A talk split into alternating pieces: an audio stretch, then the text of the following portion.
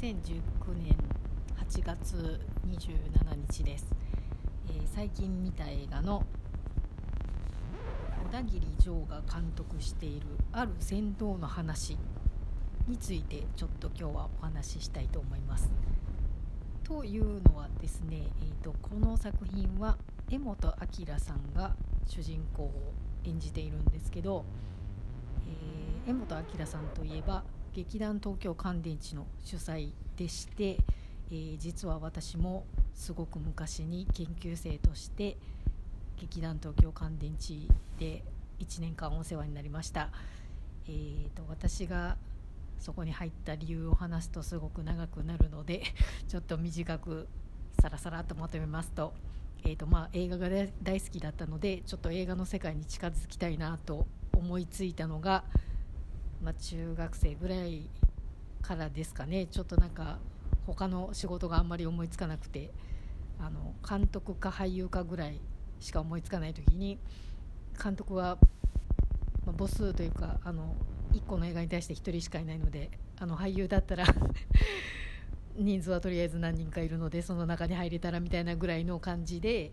えーとちょっと俳優になってみたいというよりはなんか映画の世界を見てみるにはちょっと足がかりとして俳優はどうかなっていうので えとちょっとずっとそうなってみたいなみたいなのを思いつつ、えーと、とりあえず1回ちょうど大学卒業して東京に出てから、えー、やってみようということで就活等は一切せずに、えー、劇団のオーディションをいくつか受けてました、えーと、その中でですね、まあ、あのとはいえ何でもいいかというとやっぱり自分が面白いと思うお芝居をしてる劇団に入りたかったので その中でちょっと東京乾電池はあの面白そうだなと思っててあの役者さんも所属してる方がすごい個性的であの魅力的だったので受けてみました。そしたらまああの一応無事オーディションに受かって入れたんですけど、まあ、結論から言いますとあの私はすごくお芝居が 下手くそなのであの自分でももうやってて途中でこれはお仕事にはできないなというかあの素質がないっていうことはもちろんベースでありつつ自分の気持ちとしてもなんか自分がなりたいのは俳優じゃないなっていうのをすごくはっきり分かったきっかけになった経験ではあるんですけどただあの東京乾電池であの経験したことはすごくその後に役立っていて 江本明さんが主催っていうことで、えーと、本当にたまになんですけど私たち研究生の稽古も見に来てくれて、えーとその時に本当にすごい俳優さんだなっていうのを実感してました。で映画にすごくたくさん出てて脇役で見る見かけることの方が皆さんは多いかもしれないんですけど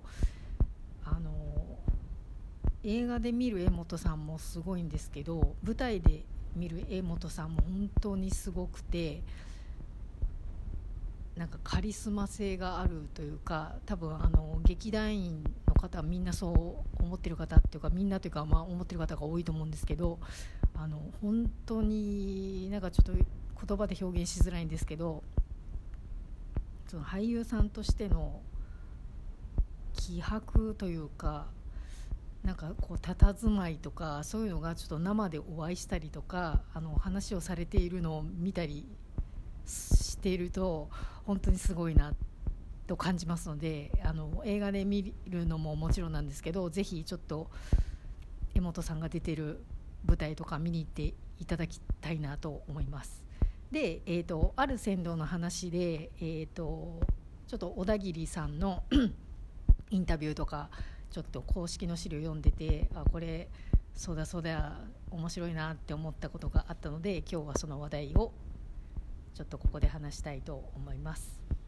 えー、ちょっと著作権的なところもあると思うのであんまりなんかそのままごっそりこのインタビューをしゃべるっていうのはあのダメかもしれないのでちょっとかいつまんで言いますと、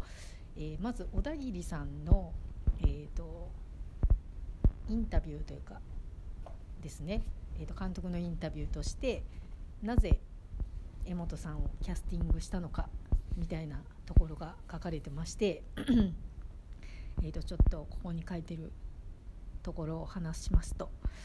監督として甘えが生まれる現場にはしたくなかったのでいつまでも緊張感を持ち続けられる相手じゃなきゃダメだと思っていました。江本さんとは何度も共演していますが心を許してくれている感じがなく僕はそこが好きだったんです。江本さんは簡単に言うことを聞いてくれる人ではないだろうし僕の内面まで見通してくるに違いない。一切の甘えを許さない状況が生まれるのは江本さんだろうと結論に至りました。江本さんが持つ独特のねじれとか何を考えているのかわからない怖さみたいなものがトイチからにじみ出て出ることによりそれがキャラクターの奥深さにつながることを期待しました。と書かれています。で、えーと、このですね小田切さんがまさに言ってるのを私もすごい感じましてあの、まあ、稽古でお会いしてもなんかそんな1対1ですごくがっつりあのやり取りするっていうよりは まあ私の場合はあの数多くの中の一人として、えー、と江本さんに、まあ、ご指導を受ける感じでその場にいたんですけどなんか本当に小田切さんがここでおっしゃってるみたいに何て言うんですかね本当になんか俳優として、えーと、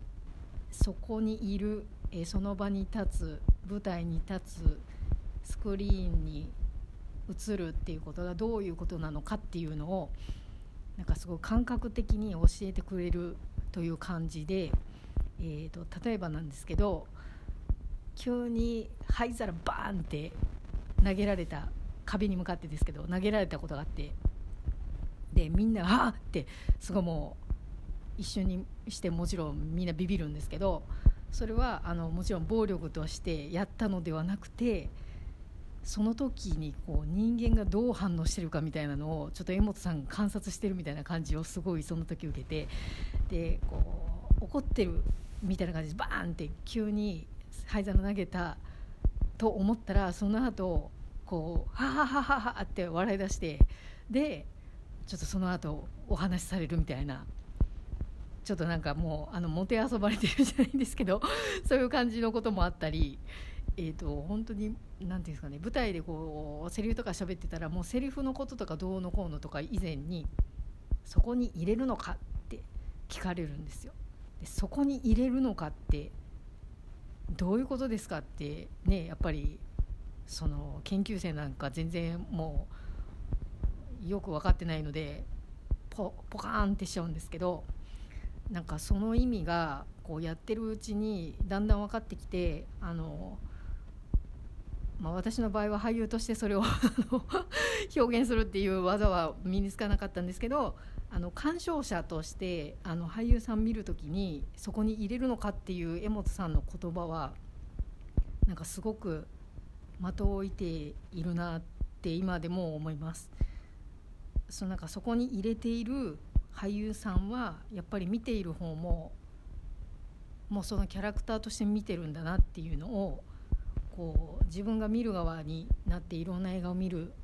あの見ていてすごく感じるので本当にあの時の経験は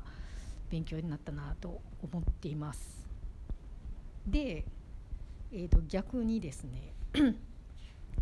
江本さんが